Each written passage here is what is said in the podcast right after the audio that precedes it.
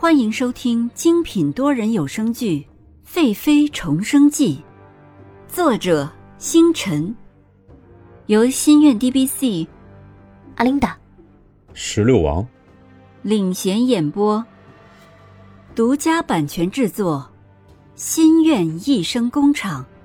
欢迎您订阅收听。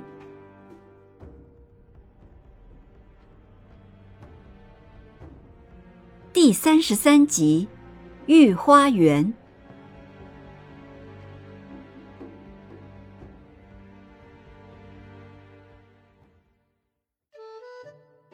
尹宁鹤在海棠的调理下，身体觉得不是特别的乏了，脸上也出现了正常的红晕，舒心殿的气氛也越来越好了。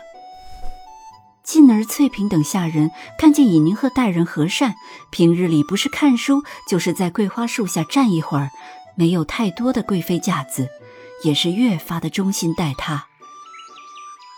碧儿在尹宁鹤的安排下和他的妹妹见了一面，回来的时候一双眼睛红肿肿的，见到尹宁鹤就跪下说道：“娘娘的大恩大德，奴婢没齿难忘。”尹宁鹤果然看人的眼光是独特的。翠萍当尹宁鹤的贴身丫鬟，细微之处把尹宁鹤照顾得舒舒服服，有的时候看得绿儿都有些吃醋了。海棠还在一旁笑绿儿心术不正。尹宁鹤看着身边的这帮人，慢慢的大家都不再拘束了。有的时候看绿儿、海棠你说我一句，我说你一句的斗嘴，惹得一房的人嘻嘻哈哈的，生活很是安逸。尹宁鹤不禁感慨：“活着真好。”父亲传家书来，信上写道：“家里已经顺利的安住在杭州，这里的风景气候非常的好，后悔没有早些过来。唯一不美好的就是自己不在身边，娘很是想念自己，百般的嘱咐。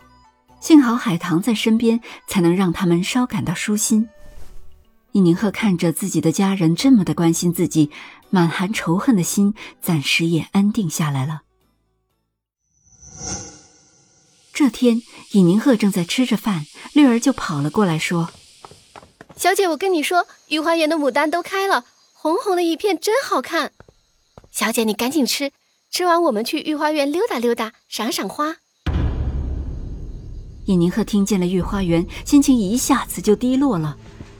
想起前生在御花园的凉亭上，蓝静怡活生生的把彻儿抛下，摔死彻儿，死前连哭一下都没有，心痛不言而喻，于是冷下声音：“不去。”说完便低头自己吃饭。在旁边的翠萍和绿儿看这样的尹宁鹤，实在是想不通：一早上还好好的呢，怎么一下子就生气了呢？翠萍理解，以为是怀孕的原因，情绪不稳定，于是上前说道：“娘娘，就去散散心去吧，这样对小皇子也是好的。”这时沁儿也端着汤进来了，说：“是呀，娘娘，这阵子您一直待在屋子里，都要待坏了。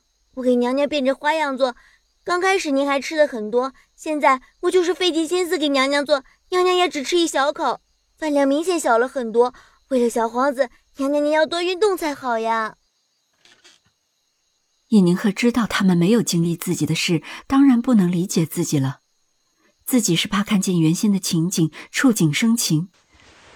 海棠好不容易把自己的身体调理好，岂能再伤了身子？可是海棠也在旁边说道：“是呀，小姐，你出去走走吧。”这样适量的运动，将来才更容易生下小皇子。尹宁鹤知道大家都说到这份上了，也不再好说什么了，于是起身说道：“好吧，那扶我更衣，去御花园。”翠萍听了，赶紧扶着尹宁鹤的手，引着他走进内室。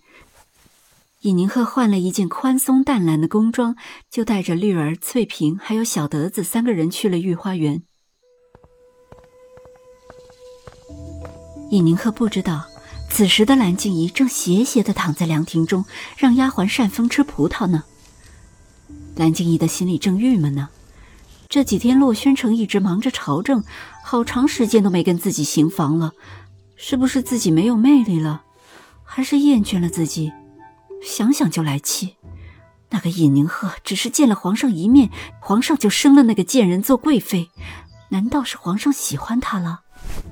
越想越来气，恨不得现在就撕碎尹宁鹤那张蛊惑人心的脸。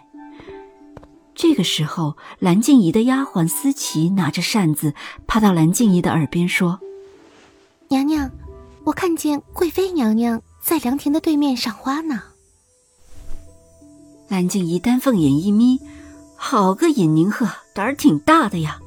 真是说曹操，曹操就到啊！是吗？扶本宫起来，本宫也要去赏花。思琪心里明白蓝静怡的意思，于是马上扶起，帮她整理整理了衣服。蓝静怡站起，望向尹宁鹤的地方。只见尹宁鹤穿着一身淡蓝色的宽松工装，在阳光的照射下熠熠生辉，弥漫着仙气，发丝像瀑布一样泻在肩头，站在一片红红的牡丹丛中，犹如天界下凡的美丽仙女。蓝静怡心里恨恨地走向了尹宁鹤，这边的尹宁鹤正看着绿儿在花丛中摘一朵牡丹，害怕绿儿滑倒。所以，全部的心思都在绿儿这，不知道蓝静怡正向自己走来。绿儿从花丛中摘了一朵最显眼的牡丹，正慢慢的从花丛中出来，一声假嗓子喊：“兰妃娘娘驾到！”